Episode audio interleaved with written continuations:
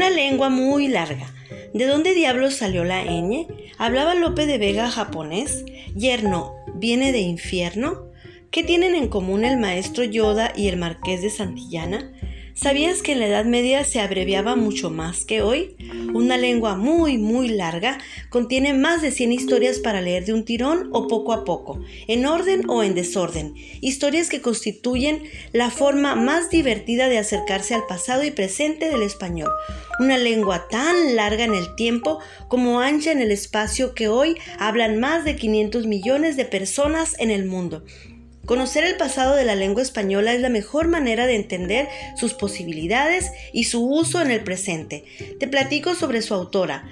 Lola Pons es historiadora de la lengua en la Universidad de Sevilla. Ofrece divulgación científica de calidad en este libro, episodios escritos con un estilo único que te harán conocer y comprender la historia de la lengua española. Lola Pons también ha ejercido como docente de dialectología e historia del español en las universidades de Tubinga y Oxford.